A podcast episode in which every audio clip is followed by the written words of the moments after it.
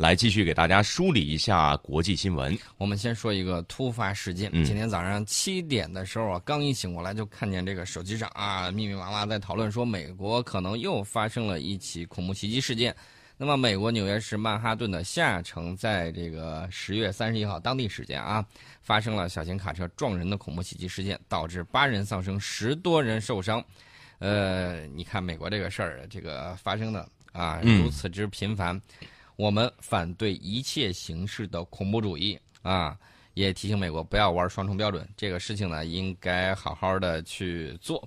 那么事发之后呢，中国驻纽约的总领事馆说，我们已经立即启动了应急机制，第一时间联系了纽约警局和医院了解情况。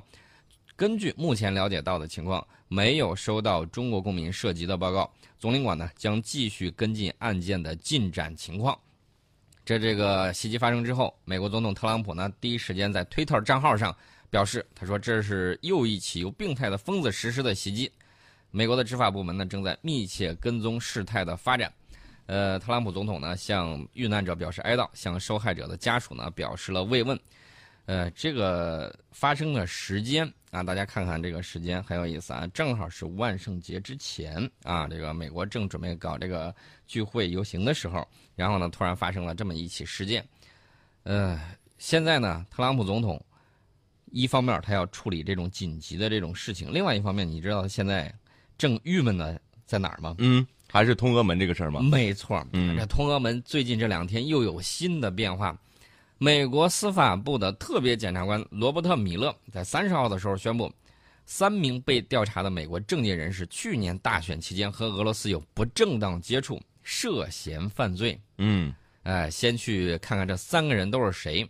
这三个人呢，分别为这个乔治·帕帕佐普鲁斯，嗯哎，这个这个名字很长啊。还有一个叫这个保罗·马纳福特，还有是里克·盖茨，跟比尔·盖茨不是一回事儿啊。嗯这三个人呢，都曾经一度在美国总统特朗普的竞选团队之中供职。现在你就知道了吧？嗯这个目标直指的是谁？我们看很多古代的历史故事啊，找你找不出来问题，先看你周围的，对，啊看看你周围有什么问题。解除你的羽翼、嗯啊，通过他们来打击你。这个马纳福特呢，曾经担任过竞选团队的经理；帕帕佐普罗斯呢，曾经担任外交政策顾问；盖茨则是马纳福特的商业伙伴。三个人受到的指控啊，我告诉大家都有什么啊？嗯，密谋反美我天哪，这个罪名可就大呀。啊，这是其中一个；洗钱，嗯嗯，作伪证、伪报、瞒报银行信息。嗯，这哪个都不小，这罪名。啊，现在这个帕帕佐普罗斯呢，已经承认曾经向联邦调查局的这个调查人员作伪证，但是马纳福特和盖茨对指控予以否认。呃，对于米勒的这个指控呢，就是美国司法部任命这个前联邦调查局局长米勒，大家还记得不记得？那个局长正在干什么呢？嗯正在讲啊，对着底下在讲话。后头的人指了指，说：“你你看后头电视机，嗯你被解职了 啊，对，啊！”就是那个。嗯然后呢，这个有这个指控了之后，特朗普呢在社交媒体上给自己辩解，说这都是好些年前的事儿了、嗯啊，这个比马纳福特担任我的竞选团队成员经历早多了，为什么不关注一下不老实的希拉里还有民主党呢？哎，因为这些人可能就是希拉里的这个，呃，然后他自己给自己辩解说还有嗯，我和俄罗斯没有勾结啊，然后就说了这么一番话。有时候就是欲加之罪，何患无辞嘛？嗯，然后白宫的新闻秘书桑德斯呢，也试图把米勒的调查跟那个特朗普分开。桑德斯说呢，今天的声明和总统没有任何关系，也和总统的竞选团队和竞选活动没有任何关系。嗯啊，这是这个美国司法部之前去专门让那个前联邦调查局局长米勒专门调查特朗普竞选团队人员涉嫌通俄一案，这是米勒首次正式公布调查的结果。我想问一个问题：有利害关系的，是不是应该在调查案件之中回避一下呢？对，啊，这个回避原则不知道特朗普总统呃注意到了没有？这一嗯点你可以考虑一下。他跟你虽然说没有个人恩怨，嗯但是你解职了，对吧？对，他会不会哎这个自己私怨想呃，这个啊想着要报复一下，这种情况呢？我觉得这个特朗普总统呢可以利用一下。嗯呃，然后呢，这两天美国的这个媒体很兴奋呐，说特朗普总统啊，这个被米勒给了致命一击啊，然后现在各种人说你的好日子到头了，你过不下去了，然后就各种折腾。米勒的这个调查对象涉及范围非常的广，时间跨度也非常的大，呃，很有可能旷日持久啊，多名美国政府的要员卷入其中。长远的来看，这样的调查及以及它引发的这个政治风波呢，会占据现任政府很多的资源啊，牵涉美国政府执政的经历，进而影响施政和改革。特朗普总统说：“我要这个退出 TPP，我要把南北的俩邻居都收拾一遍。”这话音还没落呢，嗯，那边说你竞选团队这个前那个经理呃涉嫌通俄，可能洗钱，嗯，特朗普总统正面忙着政务呢，啊啪出来说你又通俄了，我发现好像有一些线索，你是不是过来给我听证一下？来来来来来说说这个事儿。对，我觉得这个通俄的这个罪名可以安插给就是特朗普团队里面的任何一个人。那么，身处全球化时代，经济、政治、安全、科技等各个领域都需要各国展开强有力国际合作的时候，尤其在一些重大国际议题和重要的国际事务之中，美俄之间的这种政治纠葛呢，我觉得不应该成为谋求共识和合作的绊脚石。你比如说，大家还记得不记得，那个通俄门刚爆发之后不久的时候，你知道特朗普是怎么办的？嗯。特朗普本来应该缓解和俄罗斯之间的关系，结果下令啊发射战斧导弹，把叙利亚的那个基地给炸了。炸了之前一个小时，通知俄方人员说我们要炸这儿了，你们该走就走啊。然后导弹呼啸而至啊，一个小时之后就把这块给炸了。所以说呢，大家看到有相应的这个情况啊，就在这个里头，你说这个普京总统一直在等，等来等去，等到的是一顿战斧导弹。嗯，你说他心里头应该是个什么样状态？很多时候啊，这个情况呢会继续发酵下去。也就是说，这一届能不能干完？呃，干完之后会是什么样子？嗯，呃，现在呢都不太好说。而且整个政府如果处于持续处于这种内耗当中的话，我觉得并不是一件什么好事。而且有很重要的一点，嗯，现在这个世界是一个改革开放占主流的世界，对吧？不断的对外开放，不断的内部改革，不断的把国民经济、把人民的这种生活富足哎放在首位。那么，我想问一个问题：这个矛盾是无处不在的，难道美国自身就没有改革的这种需求吗？我想，他多多少少他也是会有的。嗯，但是这话呢，咱们不能跟他说。你知道为啥不知道？嗯，让他再睡一会儿。呃，你说的太对了，让他接着睡下去，这个是最好的。对我们虽然不能叫醒装睡的人，但是我们更不愿意叫醒真的睡着的人。最起码我是不愿意叫醒他啊，就让他继续睡下去。真相不忍心呐！啊，这番话呢，我也可以借助这个拿破仑当年说的啊，改一改，送给他 啊。美国是一头沉睡的狮子，就让他睡下去吧，先让他睡着啊。这个事儿呢，咱不管他到底怎么折腾啊，反正这两天呢，特朗普显然是显得有点。措手不及，因为这个通俄门已经快被公众遗忘了啊！突然抛了一颗重磅炸弹，嗯，你说这个事儿有点火急火燎的。呃，特朗普呢，当然了，这个没有忘他这个推特啊，这个推特继续治国啊，连发两条推特呀，这个大家有兴趣的话可以看一看，挺有意思的。这个最引人注目的，你知道是什么呢？嗯啊，要被要数被这个特朗普斥为假新闻的 CNN。呃，怒怼被调侃为白宫通信部门非官方分分支的这个福克斯新闻，这俩掐起来了。CNN 在三十号的时候发表了一篇题为《福克斯新闻如何报道特朗普总统生涯中最难挨的一天》的报道。嗯啊，然后这个就怒怼福克斯啊，说你在这种时候还在给这个特朗普总统打圆场，那潜台词就是你真是应声虫。嗯，福克斯肯定不爽啊。呃，福克斯怎么弄的？我们待会儿再说。我们先说这个，呃，新闻都列举了哪些？说这个福克斯啊，明星主播，呃，主播们播报了真正的俄罗斯丑闻。主角呢不是特朗普，而是希拉里和民主党，继续扮演特朗普最忠实的媒体捍卫者的角色，而且打出了罗伯特米勒的政治迫害这种标题。啊，CNN 一直说。呃，福克斯新闻网，你老调重弹，强调了这个特朗普跟马纳福特的自首毫无关系，希拉里才是出卖美国的那个人，各种折腾啊！现在这个福克斯新闻网怎么回怼的？我估计可能就是这一两天的事儿，马上就会组织大招，然后去打回去。哎，本是同根生，相煎何太急呀、但是大家要注意一点，你看他左右两边玩左右互搏，我用的这个词儿叫左右互搏。对，左手打右手。啊，你看他打的那么热闹，嗯其实纯属在忽悠。嗯为什么呢？属于小骂大帮忙。你要深刻的明白，在美国谁说了算嗯啊？你看他左右两边打来打来打去，好像很热闹，不要为表面的这种热闹掩盖了他们啊真正把控美国后面到底是金融资本的力量在嗯起作用啊，还是什么样的情况？大家一定要明白这一点。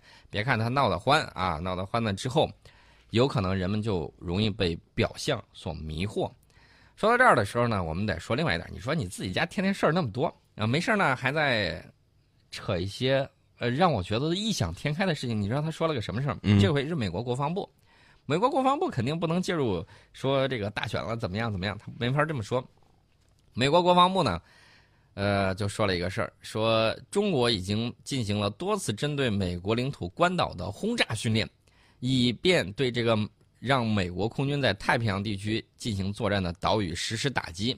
就是说，我们那个轰六 K 正在演练攻击关岛，受迫害妄想症，对典型的，非常典型的一个例子。你知道为什么吗？嗯我我跟你说个最简单的问题，能用给你送东风快递，犯得着再用轰轰六 K 吗？对慢慢这成本多高啊对不对？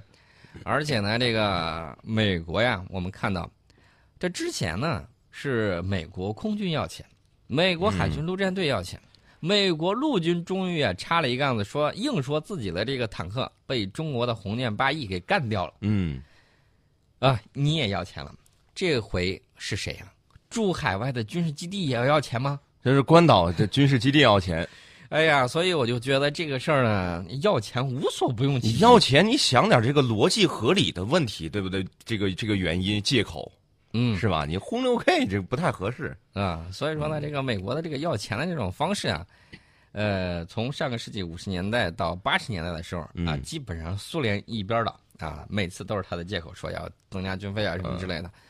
呃，现在呢变成我们嗯中国啊，变成我们了。但是大家要注意一点啊，这个他在这个里头呢说了几个事情啊，说说这个日本航空自卫队已经出动了超过九百架次，以拦截中国战机进入日本防空识别区的行动。你那防空识别区划哪儿了？我想问一下你，嗯都划到我们海边儿了，都划到我们海边儿了。对，你好意思说啊我们刚一起飞，在这个呃国境线刚一起飞，你就说啊什么进入你的防空识别那？可不嘛，你都划到那儿去了，我们一起飞，那基本上不就是到到你们所谓的防空识别区了？所 以我是坚决不承认他这种所谓的防空识别区的啊。嗯我们刚建一个，然后他们就唧唧歪歪啊，跟这个苍蝇一样。但是他们自己早几十年建防空识别区，甚至划到我们家门口，他都不说了，嗯，只许州官放火，不许百姓点灯，是不是？是，嗯，这种情况呢，我告诉大家，怎么办呢？就是我刚才说那个办法，针尖对麦芒。二零一三年，我们宣布了自己的防空识别区之后，日本呢不得不向冲绳的那霸空军基地重新部署两个战斗机中队，啊，以应对我们更加频繁的空中对峙的行动。从美国国防部的这一番话里头，从侧面你可以了解到什么呢？就是出门往东，右拐，嗯你就可以和他们好好锻炼。这两天我们中巴之间的这种空军训练啊，有很多朋友大概就说了，两架苏三啊，不是两架苏三零，是两架歼十一 B 战斗机和我们出口到巴基斯坦的歼七战斗机进行这种二对四的这种空中对抗演练。有很多朋友就说：“哎呀，这个巴基斯坦是有两把刷子，巴基斯坦空军。呃，说咱们的这个演练，我之前已经给大家介绍过很多，包括我们跟泰国的、跟土耳其的、跟其他国家的这种演练，都是有针对性的。比如说土耳其那一次，啊，土耳其我们刚开始说的好好的，说跟你这个 F 十六进行这种对练，嗯然后去了之后，土耳其那意思就是，哎呀，北约压力很大呀，我这个哎，干脆上 F 四吧。嗯，呃 F 四鬼怪是你上那二代机跟你演练有什么意思呀？那就那我们就随随随便便就飞一下啊，意思意思就得了。你得不到真实的这种东西。嗯我们要去看的时候，就是北约整个的这个空中的这种指挥，然后数据链系统它到底是怎么玩的。那么到泰国这块呢，泰国也有压力。泰国周边有很多这种，呃苏系列的这种战斗机的压力。那么泰国跟我们进行演练呢，他就要了解一下。大家可能会发现，这个演练不是说我们派最先进的飞机过去跟他进行演练，而是用了比较老的、比较老的，而且限制了一定作战性能的去跟他演练。为什么呢？就是告诉他，你这个东西面对的时候，嗯，呃，旁边有这样类似的，它出口版本的大概就是这样的性能。我跟你的鹰式战斗机进行演练，大家不要忘了，鹰式战斗机装备的这个导弹、中距弹，有些地区也装备的有。嗯，我们要进行有针对性的这种演练啊，所以说呢，这个里头的比分，我觉得毫无意义。嗯，毫无意义。最关键的是什么呢？就是互相把你这个信息进行交流，大概了解，做到知己知彼啊。这个知彼不光知道泰国一家，还要知道很多，因为泰国英式战斗机毕竟是瑞典的出口产品，代表了北约方面的一系列的这种呃情况。嗯，所以说呢，有助于我们了解多方面的装备。打仗的时候，最关键的是什么？嗯，知己知彼，百战不殆。对，对吧？所以说呢，这种交流是应该是有的，也应该是常态化的。另外，我想给大家说一下，美国那个说法为什么站不住脚呢？轰六 K 装备的这个空射巡航导弹，按照美国的说法是射程啊超过一千六百公里。嗯，一千六百公里，你跟关岛这块儿这个画画画距离、画画线，你不都知道了吗？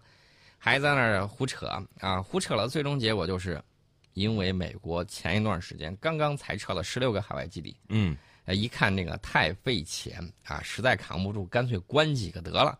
但是关岛这块儿呢，它肯定会在逐渐加强，然后驻外的这种军事基地，有些重要节点它还是需要加强一些的。那么美国美军的这个关岛的这个飞机，经常到西太地区进行活动，却常常指责其他国家，呃，没有任何道理吧？没有，嗯。嗯，这就是不是一直是这样吗？啊，这就是典型的这个释放的这种烟雾弹啊，这一点呢，大家注意观察。但是我们要说的是另外一个啊，这个对抗归对抗，矛盾归矛盾，摩擦归摩擦。但是大家要注意，什么是主流？中美之间的这个关系是大国关系里头非常非常重要的一个关系。那么接下来，美国总统特朗普呢，即将对我国进行国事访问。中国驻美国大使崔天凯呢就说，相信此次访会会为中美关系的进一步发展创造良好的机遇。那么在被问及到中美经贸合作前景的时候，崔天凯大使呢表示，经贸合作是特朗普总统此次访问的重要内容。双方团队呢已经投入大量时间和精力，本着建设性和务实的态度在讨论这一问题。相信在双方共同努力之下，此次访会呢在这一问题上会取得积极的成果。那么还有一点大家很关心的一个问题，崔天凯大使呢也谈到了说，朝鲜半岛核问题等热点问题也会是访问的主要议题。中方已经准备好同美方就这些问题呢进行深入的讨论。所以说呢，等特朗普总统访华之后。到时候大家可以看看中美双方之间的这种新的这种东西的定调。嗯，那么在这儿呢，我也提醒一下大家啊，今天大家可以看到啊，有一个新闻，昨天呢，就是我们已经会见了这个俄罗斯啊前来进行国事访问的总理梅德韦杰夫。嗯啊，大家可以看一下这个中美俄这个大三角的这个互动啊，非常的有意思。